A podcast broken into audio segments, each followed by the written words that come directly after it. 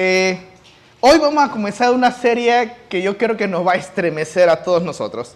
Vamos a comenzar hoy con lo que es el Sermón del Monte. Vamos a estar utilizando como base Mateo capítulo 5, 6 y 7.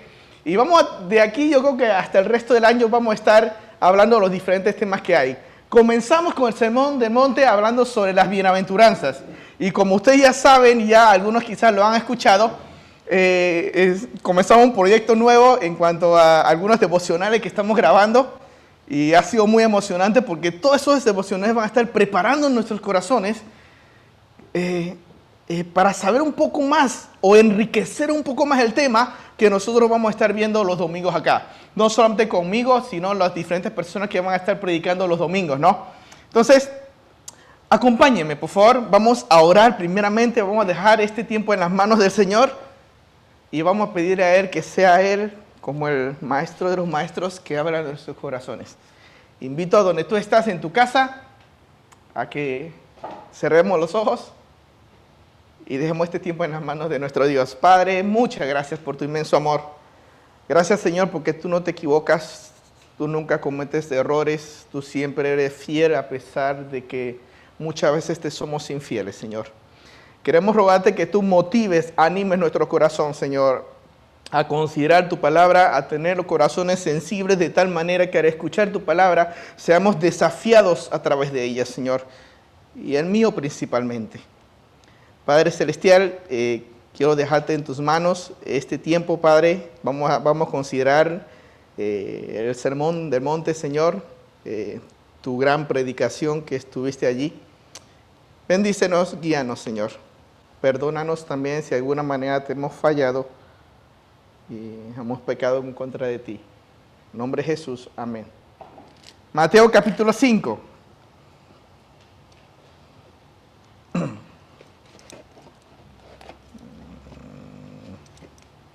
Ahí está. Si pueden leer conmigo desde el versículo 1 en adelante, dice, viendo la, la multitud subió al monte y sentándose vinieron a él sus discípulos y abriendo su boca les enseñaba diciendo, ¿no? Y versículo 3 dice, bienaventurados los pobres en espíritu, porque de ellos es el reino de los cielos.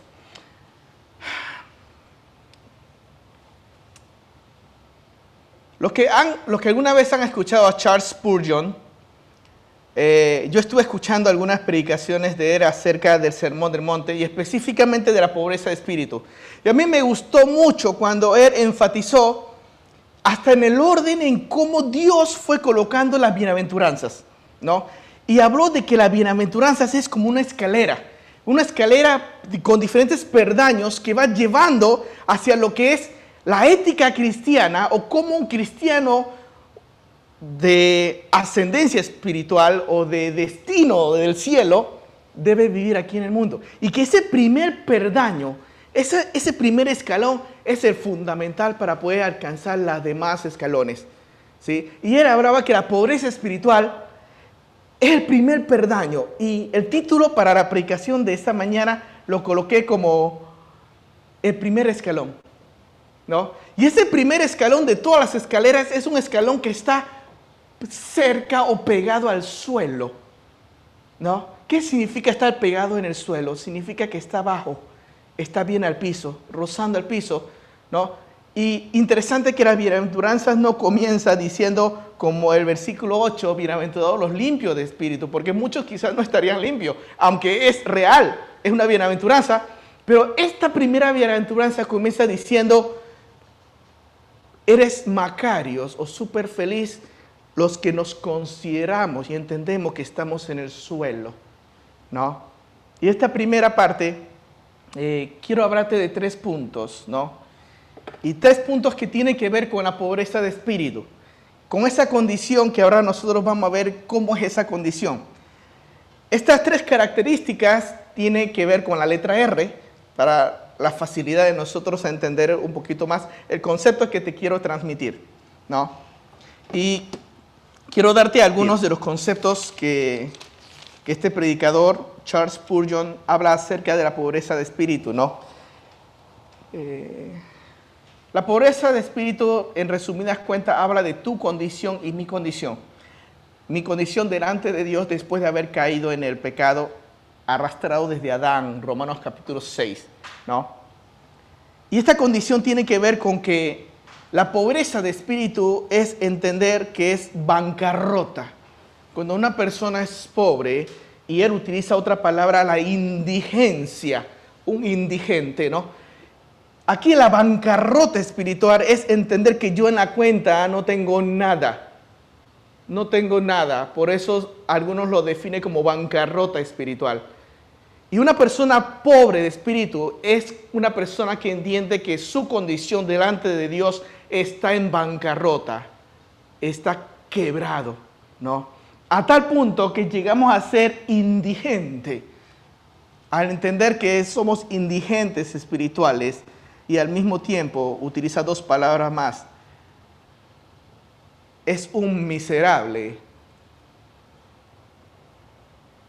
y está totalmente incapacitado. No. El primer punto que tú y yo vamos a ver hoy es la realidad inexcusable. Vayan conmigo a Romanos capítulo 1, por favor. En Romanos capítulo 1, en Romanos capítulo 1, debemos recordar que capítulo 1, 2 y 3 de Romanos, Cristo, Pablo, Pablo va a condenar, ¿no? Y Pablo a través de argumento va a demostrar que toda la raza humana, judíos, gentiles y todo lo demás, y Romanos capítulo 3, acabando, nos dice Romanos capítulo 3, 23, ¿alguien se lo sabe en memoria? Me imagino, ¿no? Dice la Biblia, por cuantos todos pecaron y están destituidos de la gloria de Dios. Pero eso va a comenzar no desde el capítulo 3, desde el capítulo 1, Pablo va literalmente acusando, acusando, o vamos a colocarlo de esa manera, Dios a través de Pablo acusando a cada uno. Tú eres, tú inexcusable. Y esa palabra lo encontramos en el capítulo 2. Pero vamos a ver algunos versículos del capítulo 1 hablando de la realidad inexcusable. ¿Cuál es esa realidad inexcusable? No sé si estoy diciéndolo bien, inexcusable. No, no hay excusa, en otras palabras, es una realidad para todo el mundo. ¿No? La pobreza, espiritual es una realidad inevitable y es inexcusable, ¿no? Versículo 2 dice, por lo cual eres inexcusable, oh hombre, dice, quien quiera que seas tú que juzgas. Vámonos, retrocedamos hacia atrás Fíjense en el versículo 20 en adelante. Porque las cosas invisibles de Él, su eterno poder y deidad, se hacen claramente visibles desde la creación del mundo, siendo entendidas por medio de las cosas hechas, de modo que no tiene excusas. Dios a través de las cosas creadas, de las cosas que se ven, va a mostrarnos a nosotros su existencia. Y después de, después de mostrarnos su existencia, versículo 21, va a mostrarnos nuestra pecaminosidad. Fíjense bien. Pues habiendo conocido a Dios, no le glorificaron como a Dios, ni le dieron gracias, sino que se envanecieron en sus razonamientos y su necio corazón fue entenebrecido. Versículo 22. Profesando ser sabios, se hicieron necios y cambiaron la gloria del Dios incorruptible en semejanza de imágenes de hombres corruptibles, de aves, de cuadrúpedos, de reptiles por lo cual también Dios les entregó a las inmundicias. ¿No? ¿Qué te, ¿Por qué enfatizo tanto estos versículos? Estos versículos claramente Dios a través de Pablo acusa al hombre, tú no tienes excusas, tú eres un pobre, tú y yo somos miserables, tú y yo somos incapaces de llegar a Dios por nuestros propios métodos. Por eso debemos entender qué significa ser pobre. Por eso Cristo lo exalta y exalta la pobreza espiritual como una, como una dicha, ¿no? Por eso que es el primer escalón de las bienaventuranzas y recordándolo el significado de la palabra, bienaventuranza es Macarios, bienaventurado es Macarios, que ya tanto, eh, bueno, Juanpi también lo recalcó nuevamente en lo que es en el devocional, espero que lo hayan escuchado, dice que es doblemente feliz. Y yo pondría triplemente feliz si uno pudiera colocar feliz al cuadrado o feliz al cubo. ¿No? Cuando una persona es, es dichosa y dice, tú eres una persona dichosa cuando tú y yo entendemos mi condición de qué? De bancarrota, de que no tengo nada. ¿no? Vamos a seguir leyendo. Dios acusa, Dios utiliza la naturaleza. Dios va a utilizar la ley para acusarnos a nosotros. Capítulo 3 de Romanos, versículo 20, mira lo que dice.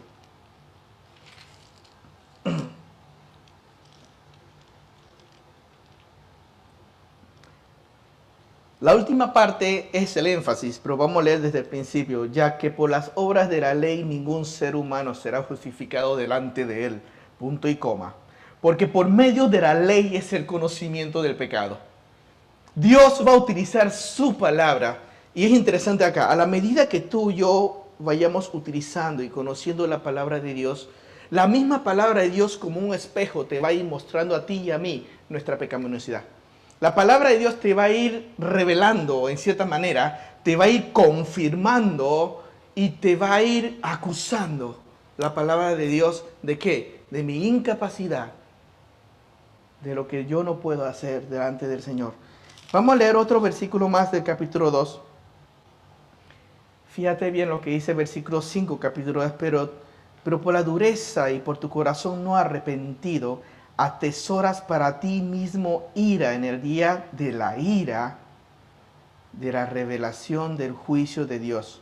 Dice, el cual pagará cada uno conforme a sus obras, vida eterna a los que perseveran en hacer el bien, buscan gloria y honra e, e inmortalidad, pero ira y enojo a los que son contenciosos y no obedecen la ley.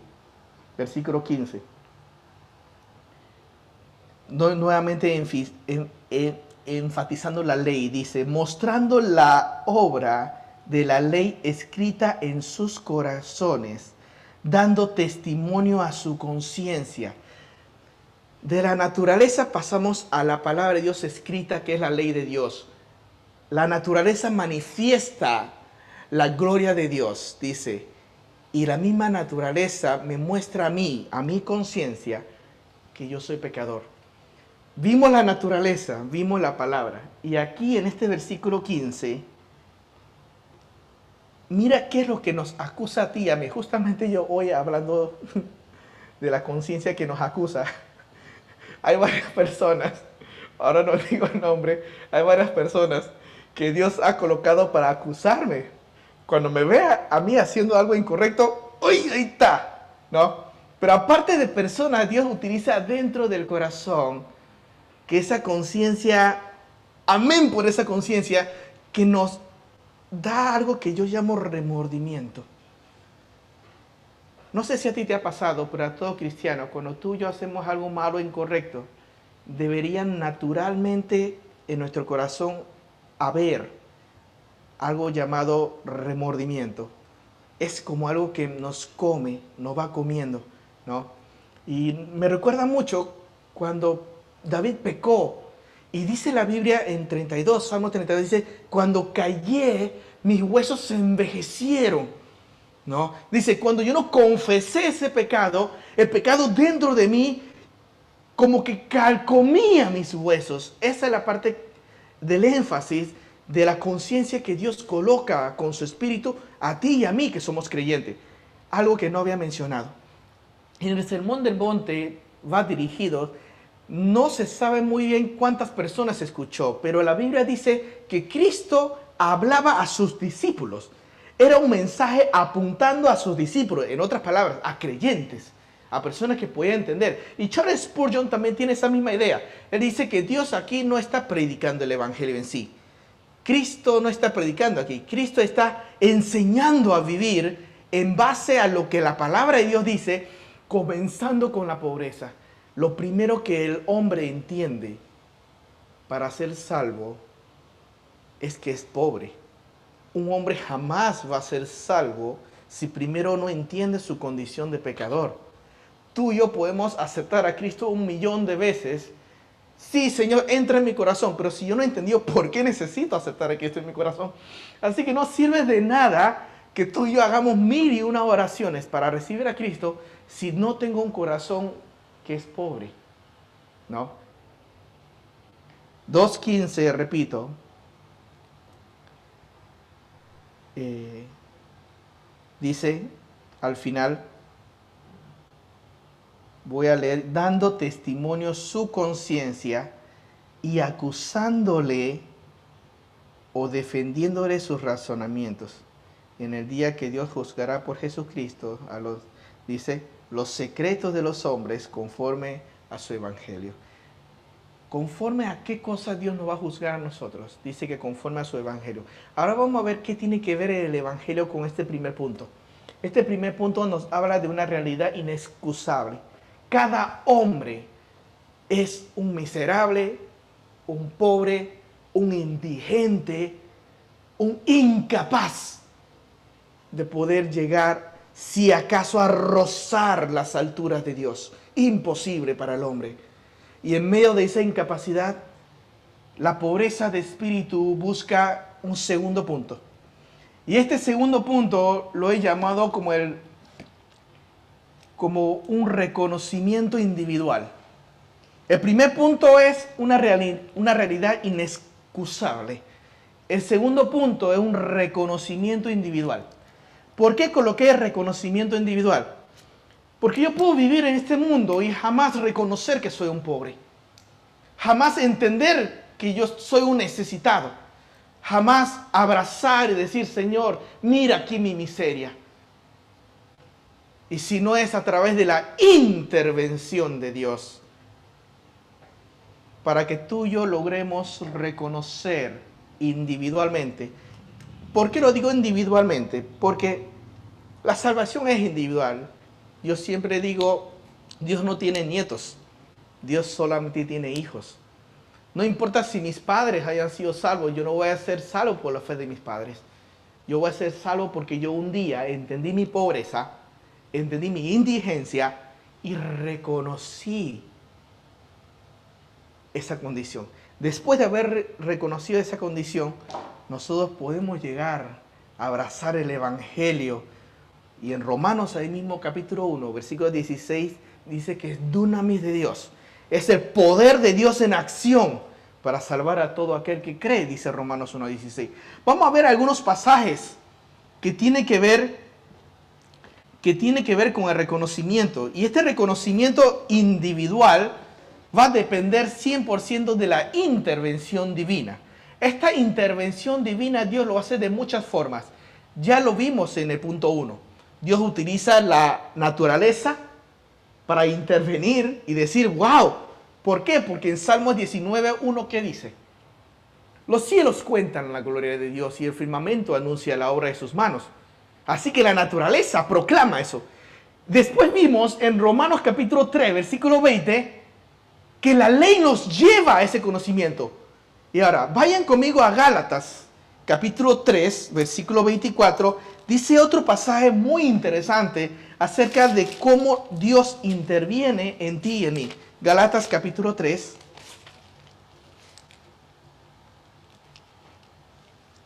Y me gustaría que tú puedas leer conmigo. Se me perdió Gálatas. Aquí está. ¿Okay? Galatas capítulo 3.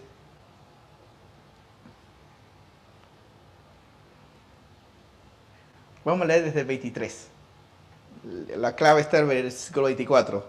23 dice, pero antes que viniese la fe, dice, estábamos confinados bajo la ley, encerrados para aquella fe que iba a ser revelada. Versículo 24. De manera que la ley, la palabra de Dios, la ley, la palabra de Dios, ha sido nuestro ayo. Esa palabra muy interesante. El ayo era el cuidador, era alguien que no era el esclavo, ¿no? Era el cuidador que, que cuidaba a los hijos de los amos, enseñándole hasta que ellos lleguen a la madurez. Y dice aquí, dice, la ley de Dios ha sido nuestro ayo. Dice, para llevarnos a quién? La palabra de Dios es tan clara. Dice, la ley de Dios ha sido el ayo para conducirnos a Cristo. Pero la ley no solamente nos va a llevar a Cristo. La ley antes de llevarnos a Cristo, ¿qué hizo la ley? La ley nos condenó. Nuevamente, la ley es el conocimiento del pecado. La misma ley que nos lleva a Cristo es la ley que primeramente me hace sentir miserable. La misma ley, la misma palabra de Dios me muestra mi condición para después de que yo entienda mi condición, Señor, yo no puedo. Miro la cruz de Cristo y digo, Señor, tú sí puedes. Ahí viene, dice, la ley de Cristo, dice, repito nuevamente este versículo, es clave, chicos, si quieren memorícenlo.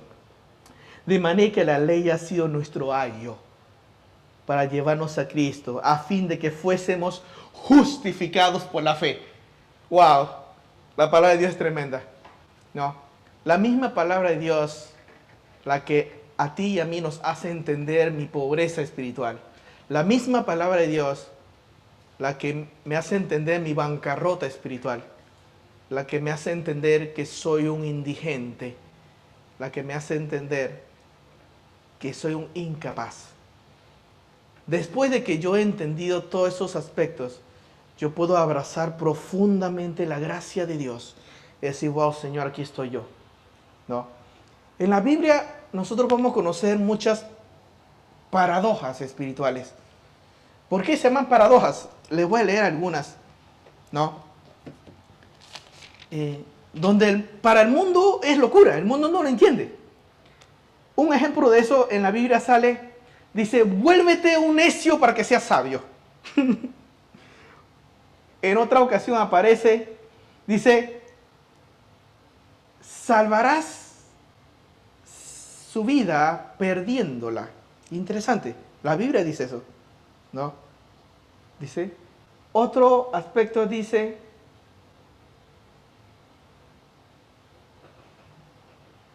hecho rico siendo pobre. Pablo también describe cuando somos débiles es que somos fuertes. O sea, algo totalmente contrario a lo que este mundo invita, ¿no? ¿Te acuerdas que la palabra de Dios, y voy a agarrar el último, Pablo dice, cuando nosotros somos débiles es que somos fuertes, ¿no? Y eso es tan real en cuanto a la pobreza. Si yo utilizo mis capacidades yo solamente voy a llegar a lo que Willy puede hacer. Pero si, uso, pero si Dios está en mí y están las capacidades de Dios, ¿no? entonces Dios puede hacer en mí lo que Dios puede hacer. Y otra paradoja es, la Biblia dice que en vez de que el Señor utiliza a los sabios, ricos, poderosos, de este mundo, dice la Biblia que Dios utilizó también a los viles y menospreciables. Y esos viles y menospreciables son las personas que han entendido su indigencia espiritual. Ojo, no estoy diciendo que Dios no utiliza personas con recursos. La gran mayoría de las personas que Dios utilizó en la Biblia tenían recursos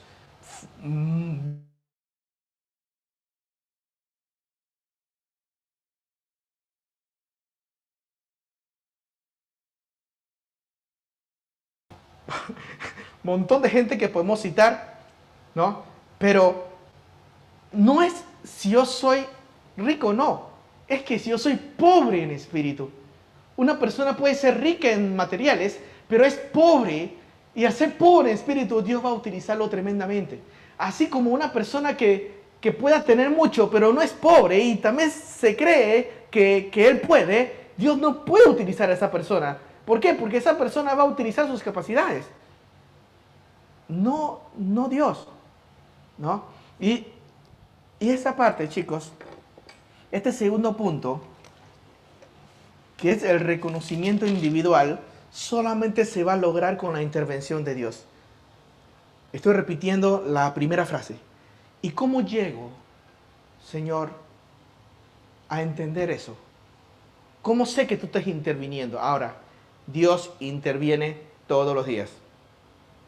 Chicos, si a veces nosotros nos apartamos del Señor, y que recién dentro de varios años Dios intervino. No, no, no, no. Dios, Dios no interviene. Quizá yo sentí su intervención después de uno o dos años que me aparté. Pero desde que tú y yo nos apartamos, Dios interviene todos los días. A través de la naturaleza, a través de tu conciencia, a través de la ley escrita. Dios va a intervenir siempre. Vayan conmigo, por favor, y vamos a ver un poco Salmo 73.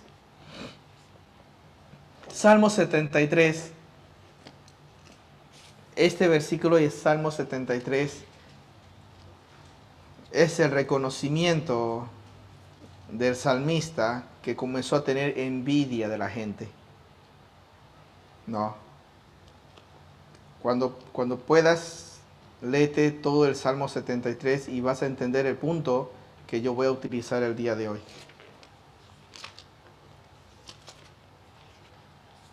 Vamos a leer algunos versículos de Salmo 73 y vamos a caer en el versículo 17. Pero antes del 17 está algunos otros versículos interesantes del 73. Versículo 2, versículo 1 dice que Dios es bueno. Versículo 2 dice, pero en cuanto a mí, comenzó a hablar de él. En cuanto a mí, casi se deslizan mis pies. Por poco me resbalo, porque tuve envidia. Miren bien esta parte. Si yo puedo definir envidia, ¿qué sería envidia? Para ti, ¿qué es envidia? Si yo puedo decir envidia, es yo quiero lo que tú tienes en cierta forma, eso es lo que sería, pero la raíz de la envidia nace de un corazón no agradecido. Cuando una persona tiene un corazón agradecido porque está satisfecho de lo que Dios ya te ha dado, no voy a envidiar lo que tenga otra persona. Pero cuando mi corazón no está agradecido al Señor por lo que Él me ha dado, y no son te hablo de cosas materiales, hablo de cosas espirituales también. No, no estoy agradecido por, por, por lo que Dios me ha dado. Y lo que me ha dado en el ámbito espiritual es nuestra iglesia, nuestra familia, lo que Dios me permitió estudiar de la Biblia quizás. No, y aquí dice, en cuanto a mí, casi se deslizaron porque tuve envidia. Y comienza versículo 4 en adelante a describir a las personas del mundo. Uno por uno, uno por uno, dice, eh, eh, versículo 12, y aquí estos impíos sin ser turbados del mundo alcanzan riquezas. Wow, hasta dónde llegó. Versículo 13, espero que ninguno de nosotros cuando nos apartemos lleguemos al versículo 13. Verdaderamente en vano he limpiado mi corazón y lavado mis manos en inocencia. Aquí el salmista expresa, Señor, ¿para qué fui salvo?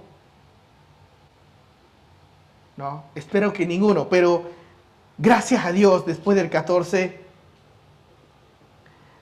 hay un versículo 16 y 17.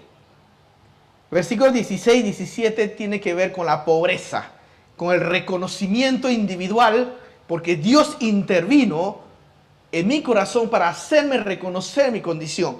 Y aquí dice, aquí, cuando pensé para saber esto, fue duro trabajo para mí. Dios te va a inquietar, Dios te va a demoler espiritualmente para que tú y yo lleguemos al versículo 17. Hasta que entrando en el santuario de Dios, y esto es entrando en comunión, hasta que entrando en el santuario de Dios, comprendí el fin de ellos. Versículo 18, ciertamente lo has puesto en deslizaderos, en asolamiento, lo harás caer, como han sido asolados de repente. No. Y hay un versículo acá que es cardinal. Vamos a seguir leyendo. No, vamos a saltar al versículo 21. Se llenó de amargura mi alma y mi corazón sentía punzadas. Wow. ¿Por qué se llenó de amargura? Porque entendió su corazón. Y versículo 22, el salmista declara, soy un torpe. Ahí entendió su indigencia espiritual. Dice, tan torpe era yo que no entendía. Era como una bestia delante de ti, Señor. Yo creo que cada cristiano algún día debemos llegar delante de Dios y decir, Señor, qué torpe soy yo, ¿por qué hice eso? Señor, soy como una bestia delante de ti. ¡Wow! ¿Cuándo nosotros entendemos que somos bestias? Aquí algunos, aquí algunos se me ríen. No estoy hablando de que somos bestias físicamente, no. Porque algunos lo somos. Cuando el salmista aquí describe claramente, tan torpe era yo, Señor, chicos, si tú y yo pensamos que somos alguien, debemos deconstruir eso, porque realmente no somos nada. No. Por eso aquí el salmista dice, yo soy un torpe. No, porque no entendía. y, esa palabra me encanta. Me encanta esa palabra. Entender. cuando tú y yo no entendemos que realmente no somos nada, comenzamos a creer, a creer y a vanagloriarnos y a enorgullecernos. Ah, yo soy mejor en esto, yo tengo esto, yo tengo esto, yo hago esto, yo soy mejor que él. Y comienzo a creer que yo soy mejor. Y ese es el principio de la caída. ¿Y quién cayó así? Satanás. Satanás comenzó a creer que algo. Y la Biblia dice, ¿cómo has caído, oh querubín protector? Yo te puse en el monte santo de Dios. Entre las piedras de fuego te paseabas. Pero hasta que se halló en ti maldad, dice. No, no estamos hablando de Satanás. No sé si Satanás entiende su condición, pero Satanás sí entiende su destino porque la Biblia habla de su destino. Recordando algo que un misionero dijo en una clase, dijo, cuando Satanás te recuerde a ti tu pasado, porque a veces nuestro pasado nos calcome, ¿no? Cuando Satanás te quiera recordar tu pasado, recuérdale a Satanás su futuro. Esa es una muy buena, es una, es una muy linda anécdota que a mí me gustó bastante. ¿Cuál es el futuro de Satanás? Él va a nadar en un lago. ¿Sí? Él va a estrenar un lago. Él va a estrenar el lago de fuego cuando Dios lo eche ahí. Y él va a nadar por la eternidad allí. ¿no? Y ahí la presencia de Dios, la ira de Dios. Una vez alguien me dijo que la presencia de Dios no está ahí, sí. La presencia de Dios sí está en el infierno. Pero es la presencia de Dios en ira. ¿no? nosotros vamos a disfrutar de la presencia de Dios. Lo disfrutamos desde el día que creemos en Cristo. Ya hemos visto la pobreza de espíritu, ¿no? Ese primer escalón para poder alcanzar a los demás. Si no, desde la salvación, si yo no entiendo mi condición, nunca voy a, nunca voy a ser salvo. Esa es la realidad inexcusable. Segundo punto que ya acabamos de ver, el reconocimiento individual que viene a través de la intervención de Dios y cuando nos hace entender y cuando entendemos que somos bestias, somos torpes, allí logramos alcanzar el tercer punto. El tercer punto yo lo denominé el rescate inmediato. ¿no? Dios me rescata inmediatamente cuando yo entiendo esa condición. Cada vez que Dios me da la oportunidad de predicar el Evangelio, por costumbre yo lo invito a Él que haga una oración conmigo. ¿No? La oración que hace de aceptar a Cristo quizás sea una evidencia visible para mí. Pero si el joven, la joven o las personas que escuchó del Evangelio entendió, hubo luz en su corazón, ya fue salvo antes de orar. Ya entendió. Y en su corazón ya quizás abrazó la cruz de Cristo. Y quizás, ojo, no estoy diciendo que no lo haga, cuando predique, eh, cuando el Evangelio, mira, el mira los ojos de la persona y a través de los ojos tú vas a ver su corazón, ¿no? Y si él tiene deseo de orar, invítalo a orar. Ora conmigo, ¿no? Y, y cree en Cristo y Dios te va a rescatar inmediatamente, en el momento. Y a veces es difícil de entender, Pero Dios, en el momento de que yo me arrepiento y entiendo mi condición y abrazo la cruz de Cristo, el rescate es inmediato. Inmediato para la salvación, inmediato para la reconciliación también. Cuando tú y yo estamos apartados del Señor y tú y yo confesamos delante de Él, 1 Juan 1.9, y Él me limpia inmediatamente. Dice la Biblia que no me limpia después. La Biblia no dice que Él me va a limpiar cuando comienzo a caminar bien. no, sino la Biblia dice que inmediatamente. ¿No? ¿Qué es lo que dice 1 Juan 1.9? Si yo confieso mis pecados, eres fiel y justo para limpiarme y purificarme y todo. ¿No? El rescate es inmediato. Vamos a ver algo acá. Isaías, vamos a Zacarías primero. Zacarías capítulo 3. Aquí vamos a ver a Josué y la mitra. Josué y su nueva vestidura. Zacarías capítulo 3.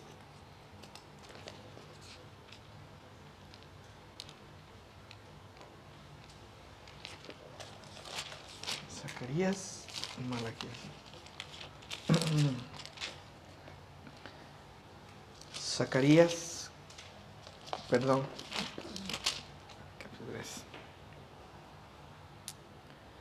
Fíjense bien desde el versículo 3, lean conmigo en sus Biblias, por favor. Y Josué estaba vestido de vestiduras viles y estaba delante del ángel. Y abrió el ángel y mandó a los que estaban delante de él diciendo, quitarle. Miren bien esta parte. ¿Cuáles eran las vestiduras que tenía Zacarías? Se describe como vestiduras viles. Perdón, vestiduras sucias, ¿no? ¿Y qué es lo que hace el ángel? ¿Qué es lo que hace Dios? Dios dice, quitarle. Él solo no lo pudo quitar. Ojo, Dios no le, dijo, no le dijo a Zacarías, al sacerdote Josué, quítate esos vestidos. No, no, no, no, no. Dios no, Dios no le dice que él se lo quite. Dios dice a través de un ángel quitarle esas vestiduras. En otras palabras, es Dios que me puede quitar el pecado. Primer punto. Segundo punto interesante acá.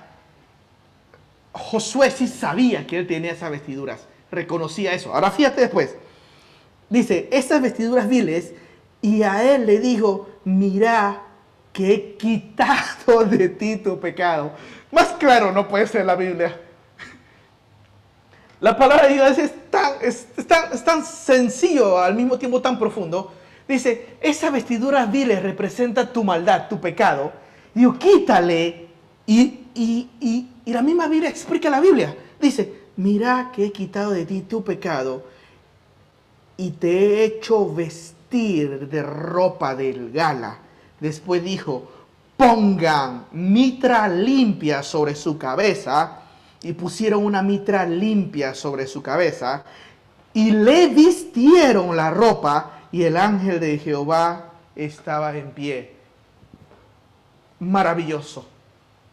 Como la Biblia describe gráficamente cuando tú y yo somos salvos, confesamos nuestros pecados, Él me quita, me limpia el pecado y me pone vestido nuevo. ¿No? Esos, cuando nosotros llegamos a entender, wow, Señor, gracias. Y ese es el principio de la humildad y la humillación cuando yo entiendo que yo no valgo nada. Es Dios el que hace eso en mí. Un último pasaje, Isaías 6.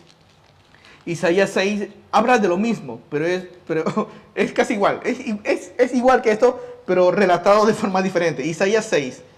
Y yo creo que este pasaje ya lo he, ya, ya, ya hasta lo he gastado, pero es, es, es, es asombroso. Versículo capítulo 6 de Isaías.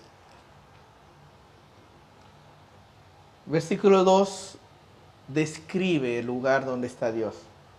Habían serafines, habían ángeles, esos ángeles tenían alas que alababan al Señor, con dos cubrían sus rostros, con dos cubrían sus pies, con dos volaban, y el uno al otro gritaban este atributo que es elevado a la tercera potencia.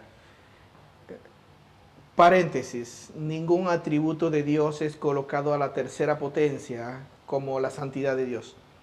En la Biblia no describe que Dios es misericordioso, misericordioso, misericordioso o en la Biblia no describe que Dios es bondad, bondad, bondad, o Dios es gracia, gracia, gracia, no. Esta característica, la santidad de Dios, es, si no me equivoco, la única, la que Dios describe hasta la tercera potencia. Dios es santo, santo, santo. Y no solamente Dios es santo, sino los ángeles alrededor del santuario proclaman esa santidad y cantan la canción de la santidad diciendo, tú eres santo, santo, santo. Y sigan leyendo conmigo. Los quiciales del templo, de las puertas comenzaron a templar. Se llenó de humo, entonces dijo, ay de mí. Ese ay de mí es evidencia de pobreza, bancarrota, incapacidad, indigencia espiritual. Ese ay de mí habla de un corazón que entiende que yo tengo los labios inmundos y vivo en un pueblo con labios inmundos. Ese ay de mí significa ay, es, es un ay de desesperación, Señor, que soy muerto. ¿Por qué? Porque Isaías ahí, cuando vio la santidad de Dios, entendió su pecaminosidad. Y fíjense, ay de mí que soy muerto, porque siendo hombre inmundo de labios y habitando en medio de pueblo que tiene labios inmundos, ha visto mis ojos el rey Jehová de los ejércitos. Versículo 6, viene la intervención de Dios, wow. Cuando él entendió, cuando él dijo, ay de mí, Dios actuó. Y Dios dice, versículo 6, voló hacia mí un serafín que tenía en sus manos un carbón encendido tomado del altar, el lugar más sagrado del altar, dice, en donde está el fuego prendido. Y fuego siempre va a simbolizar purificación. ¿Te acuerdas de Moisés? La salsa estaba ardiendo y Dios le dijo a Moisés, quítate los zapatos porque el lugar donde tú estás es santo. ¿Y por qué recalco la santidad? Porque cuando tú y yo vamos comprendiendo la santidad de Dios, vamos a ir entendiendo más mi ay. Cuando yo entiendo más lo que es Dios, la pureza de Dios, el ay de mí se debe multiplicar. ¿Por qué? Porque eres tan, tan, tan limpio. Y cuando me examino mi corazón al interno, soy tan, tan, tan sucio. Entonces entiendo el ay de mí.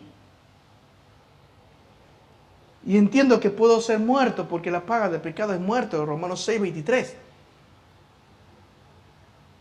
Fíjense bien, versículo 7, y tocando ese carboncito que sacó de allí, fíjate, dice que tenía en sus manos, pero después describe que no estaba en sus manos el carbón. El carbón estaba en unas tenazas. Porque yo me imagino que si el ángel lo toca con sus manos, se quema. se quemaría sus manos de tocar ese carbón ardiente. Pero interesante, ese carbón el ángel lo tuvo que agarrar con tenazas para poder agarrar ese carbón dice aquí claramente, tomando del altar con unas tenazas y tocando con él mis labios. Esta parte yo lo he explicado varias veces. Arce Pro lo describe como, Spro habla que los labios es uno de los órganos más sensibles y con los labios expresamos amor y con los labios damos besos, ¿no? Y imagínate un carbón encendido que toque los labios de alguien comenzaría a, a, no sé, tirarte de ampollas, a, todo, ¿no? Dice, ahora, pero, pero fíjate la descripción, eh, lanzaría, no sé, haría así, trato de, no sé, de, describir gráficamente lo que, si, yo podemos experimentar, si alguna vez compramos un, no sé, una carne, ¿no? Y agarro un carboncito y, y, no sé, ya sé, compramos la cabeza de un cerdo y, y era fogata, y no sé, en una fogata yo agarro carbón y lo pongo ahí, te aseguro que hace así, ¿no? Ojo, cierro el paréntesis, no quiero que se me vaya la, la solemnidad, ya se me fue. Perdón. Fíjense aquí, vamos a seguir, versículo 8. Después oí, no, no, no, no, no, no he terminado de leer el 7, faltó la mitad del 7. Dice, tocando con él mi boca, y dijo, he aquí esto tocó tus labios y es quitado tu culpa y limpio tu pecado. Wow, lo mismo que pasó con Zacarías, en Zacarías con Josué. Dios le vistió, le quitó primeramente los vestidos viles y le colocó y dijo, tu pecado es limpio. Y después aquí dice, el carboncito te tocó. Y eliminó, quitó, quitó tu pecado. Versículo 7, y es quitado tu culpa y limpio tu pecado. Después oí la voz que decía, ¿a quién enviaré? Wow lo colocó enseguida a servir. Y eso me da a entender que cada vez que yo estoy limpio automáticamente, automáticamente tengo la capacidad de ser útil, servir al Señor. ¿Por qué? Porque debo entender que desde el momento que yo entiendo, reconozco mi condición de incapacidad, de bancarrota espiritual, de indigencia, cuando yo reconozco eso y veo la cruz de Cristo, enseguida está el rescate inmediato. Y Dios inmediatamente me limpia. Y Dios inmediatamente me pone la capacidad de ser útil. Antes era inútil, pero ahora soy útil. ¿No?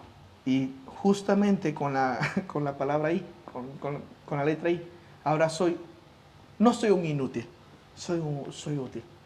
Chicos, recordando, este primer escalón es muy importante. Este primer escalón habla de que, de que yo logro alcanzar eso, puedo pisarlo. ¿Por qué? Porque está pegada al suelo. No. Esa condición mía, Señor, enséñame a entenderlo. Y cada vez que lo entienda, Señor, ayúdame a ir al rescate, a tu rescate. Y tú actúas inmediatamente. Te invito a que agachemos la cabeza y vamos a orar.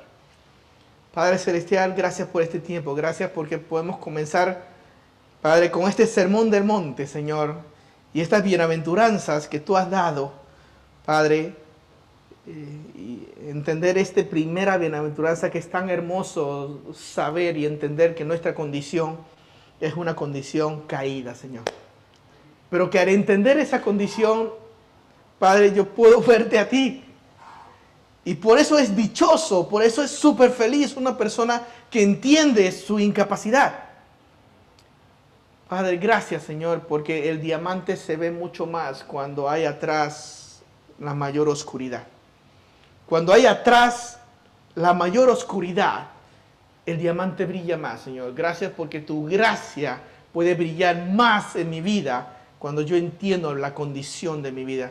Y Padre, ayúdanos a entender como dijo Juan el Bautista. Enséñanos, Señor, a menguar para que tú seas exaltado. Gracias, Señor, por esa realidad inexcusable, Señor, que cada hombre tenemos. Somos pecadores. Gracias, Señor, porque a través de tu palabra, de tu intervención, podemos reconocer, reconocer nuestra condición y ver la cruz. Y gracias Señor porque reconociendo la condición podemos ser rescatados inmediatamente por ti. Gracias por los ejemplos que tú dejaste en tu palabra.